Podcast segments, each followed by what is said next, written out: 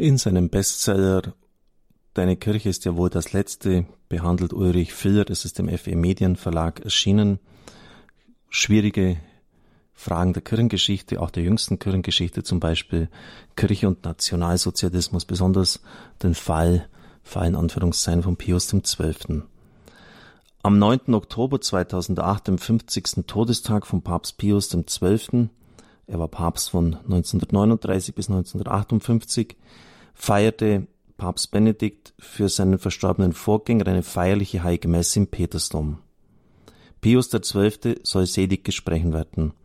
Die vorbereitenden Untersuchungen für diesen Prozess sind abgeschlossen. Es fehlt nur noch die Unterschrift des Papstes. Mit der geplanten Seligsprechung ist aber eine heikle politische Frage verbunden, denn Papst Pius XII., so hat Filler sicher recht, wenn er schreibt, hat einen schlechten Ruf. Er soll der Judenverfolgung im Dritten Reich schweigend und tatenlos zugesehen haben, obwohl er hätte helfen können. Auslöser dieser Vorwürfe ist das 1963 uraufgeführte Bühnenstück Der Stellvertreter von Rolf Hochhuth, das den Anstoß gab zu einer umfassenden, verleumderischen und bis heute wirksamen schwarzen Legende, nach der Papst und Kirche mit den nationalsozialistischen Machthabern paktiert hätten. Vergessen ist, und das ist schon einer der wichtigen Punkte von Ulrich Filler, dass solche Vorwürfe nach dem Krieg niemals erhoben wurden. Im Gegenteil. Von allen Seiten erhielt Pius XII. viel Dank, weil er sich während des Krieges für alle Verfolgten einsetzte, unabhängig von Religion, Rasse und politischer Zugehörigkeit.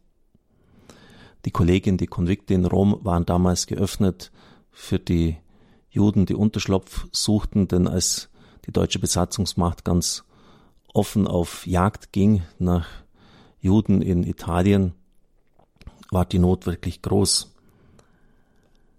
Die damalige israelische Außenministerin Golda Meir und spätere Ministerpräsidentin schrieb zum Tod von Papst Pius XII. vor 50 Jahren. Als das Martyrium unseres, unser Volk am schlimmsten getroffen hat, während der zehn Jahre des Naziterrors, hat sich die Stimme des Pontifex zugunsten der Opfer erhoben. Wir beweinen den Verlust eines großen Dieners des Friedens. Muss man sich mal vorstellen, äh, ja, dass sich führende Politiker dieses Landes so zum Papst geäußert haben und wie das dann später genau ins Gegenteil umgeschlagen hat. Wie kann man also sagen, die Kirche und Papst sind im Dritten Reich versagt, als das einfach so ganz generell hinzustellen? Und natürlich gibt es hier eine differenzierte Antwort und natürlich hat es auch Schwachheiten seitens der Kirche gegeben, das gilt es gar nicht zu verleugnen, aber insgesamt hat die Kirche ein unglaublich starkes äh, Zeugnis gegen den nationalsozialistischen Wahn abgelegt. Wussten Sie zum Beispiel, dass ein Drittel der katholischen Priester, ein Drittel, Verfahren an NS-Gerichten anhängig hatten? Das müssen Sie mal vorstellen. Nennen Sie mir einen Berufsstand, der auch nur annähernd, auch nur annähernd eine solche Zahl aufweisen kann. Die katholischen Geistlichen haben eben nicht geschwiegen. Ich darf auch das Beispiel meines eigenen Großonkels, Dekan Zeibeck, erwähnen. Ich habe ihn ja als 14-Jähriger noch erlebt. Dann ist er gestorben 1973. Er war eine ganz klare Persönlichkeit und meine Verwandtschaft hat mir immer wieder nur gesagt, dass er nur deshalb nicht abgeholt worden ist, weil er in einem Dorf gelebt hat, Pfarrer und Dekan war, wo der Ortsgruppenvorsteher noch ein bisschen Menschlichkeit und Anstand sich bewahrt hat. Das heißt, äh, die Gegnerschaft war noch weit über die ein Drittel der Priester, die Verfahren anhängig hatten, äh, anzusiedeln. Es, es wären, wenn da, wenn die Nazis konsequent durchgegriffen hätten, äh, mindestens die Hälfte oder sogar zwei Drittel gewesen. Vor den Reichstagswahlen am 5. März, so schreibt Ulrich Füller 1933, hat die katholische Kirche die nationalsozialistische Bewegung in verschiedenen Dokumenten verurteilt. Auch die katholische Bevölkerung stand den Nationalsozialisten ablehnend gegenüber. Das belegt eindeutig das Wahlverhalten. Im damaligen Deutschland waren zwei Drittel der Bevölkerung evangelisch und ein Drittel katholisch. Es gab noch weitgehend geschlossene evangelische oder katholische Gebiete. Er nennt dann einige von ihnen. Die mit Abstand, weitem Abstand geringsten Wahlerfolge erzielten die Nationalsozialisten in katholischen Gebieten. Das lässt sich belegen. Ähm, das hatten wir auch in den Vorlesungen seinerzeit der Universität. Da hat der Professor ähm, damals mit Overhead-Projektor das projiziert und gezeigt, wo die Katholiken in der Mehrheit sind.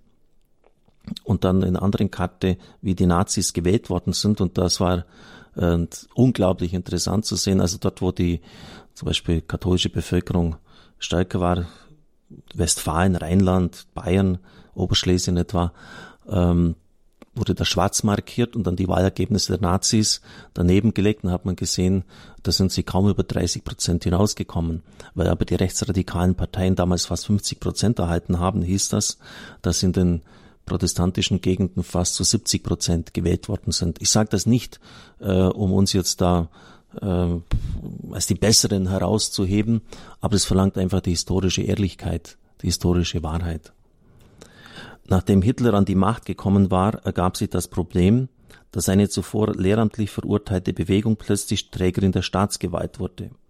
Zudem erweckte Hitlers Regierungserklärung vom 23. März 1933 den Anschein, der Nationalsozialismus stehe Christentum und Kirche positiv gegenüber. Das war ja, was Hitler immer verwendet hat, positives Christentum, das wollte er haben, positives Christentum. Und das war natürlich im Rückblick gesehen einer seiner, muss man schon sagen, genialen Schachzüge, dass er damit auch viele blenden konnte. Denn positives Christentum ist eine Lehrformel. Und er hat schon in den frühen 30er Jahren erklärt, dass man nicht Christ und Nationalsozialist gleichzeitig sein könne. Also die Gegnerschaft von ihm war fundamental und war von Anfang an gegeben. Es war völlig klar, dass Hitler, äh, wenn der Endsieg gerungen wäre, die Kirche genauso vernichtet hätte, wie er es bei den Juden versucht hatte. Und daher aber ähm, hat er aber zur damaligen Zeit, weil er auch die Macht noch nicht ganz gefestigt sah, äh, diesen Ausdruck verwendet, positives Christentum. Im Rückblick eine völlige Lehrformel natürlich. So ist es auch zu erklären, dass einige deutsche und österreichische Bischöfe dem Nationalsozialismus zunächst positiv gegenübertraten. Übrigens auch, hat mir jemand gesagt, auch Dietrich Bonhoeffer ganz am Anfang. Er war dann einer der kompromisslosesten Kämpfer gegen den Nazi waren, aber am Anfang hat mein Historiker gesagt, hat auch er sich blenden lassen. Und deshalb sollte man generell äußerst vorsichtig sein mit Urteilen gegenüber der damaligen Zeit. Eine Gegnerschaft einzunehmen, zum Beispiel, das haben meine Eltern erzählt, am Geburtstag von Adolf Hitler die, das Hakenkreuzfahne nicht zu hissen, war schon ein Vergehen. Und da ist dann der Ortsgruppenvorsteher vorstellig geworden und hat gefragt, warum man das nicht macht. Und das hat in der damaligen Zeit gravierende Nachteile nach sich gezogen. Immer wieder wird auch angeführt, dass der Wiener Kardinal Innitzer einmal mit Heil Hitler grüßte oder dass die österreichische Bischofskonferenz eine Erklärung für den Anschluss Österreichs an das Deutsche Reich abgegeben hatte. Allerdings, so Filler, blieben solche Anbieterungsversuche Episode, so wurde etwa Innitzer, der sich unerschrocken für die verfolgten Juden einsetze, von den Nazis als Judenbischof verhöhnt. Auf einen weiteren Kritikpunkt, den Abschluss des Konkordats, würde ich als nächstes eingehen. Vielleicht ganz kurz noch äh, vorher einige Bemerkungen dazu. Das Konkordat, das die Kirche mit den Nazis abgeschlossen hatte, war ein Konkordat, das die Kirche mit vielen anderen Ländern der damaligen Zeit abgeschlossen hat, auch mit bolschewistischen Regierungen etwa. Und es diente dazu, die Rechte der Kirche zu sichern, äh, denn diese hingen sozusagen in der Luft. Und später hat dann Hitler und seine Gefolgsleute das Konkordat als eine schlimme Fessel gesehen, die sie eigentlich nicht hätten unterzeichnen sollen weil die Kirche wieder auf die Einhaltung des Konkordats gepocht hat. Aber natürlich, muss man auch ganz offen und ehrlich sagen, hat es den Nazis ein gewisses Prestige eingebracht, dass die Kirche mit ihnen einen Vertrag unterzeichnet hat. Also Sie merken, so eine simple Schwarz-Weiß-Malerei ist einfach völlig unangebracht. Die Dinge sind sehr differenziert zu sehen und man muss sehr, sehr vorsichtig sein. Ich kann das nur nochmals betonen aus der heutigen Zeit, aus der heutigen Sicherheit aus der Gnade der späten Geburt heraus Urteile über die Menschen der damaligen Zeit zu fällen. Wer weiß, wie wir uns damals verhalten hätten. Ich darf Ihnen den Segen spenden. Es segne und behüte Sie der mächtige und gütige Gott, der Vater, der Sohn und der Heilige Geist. Amen. Ich wünsche Ihnen einen gesegneten Tag.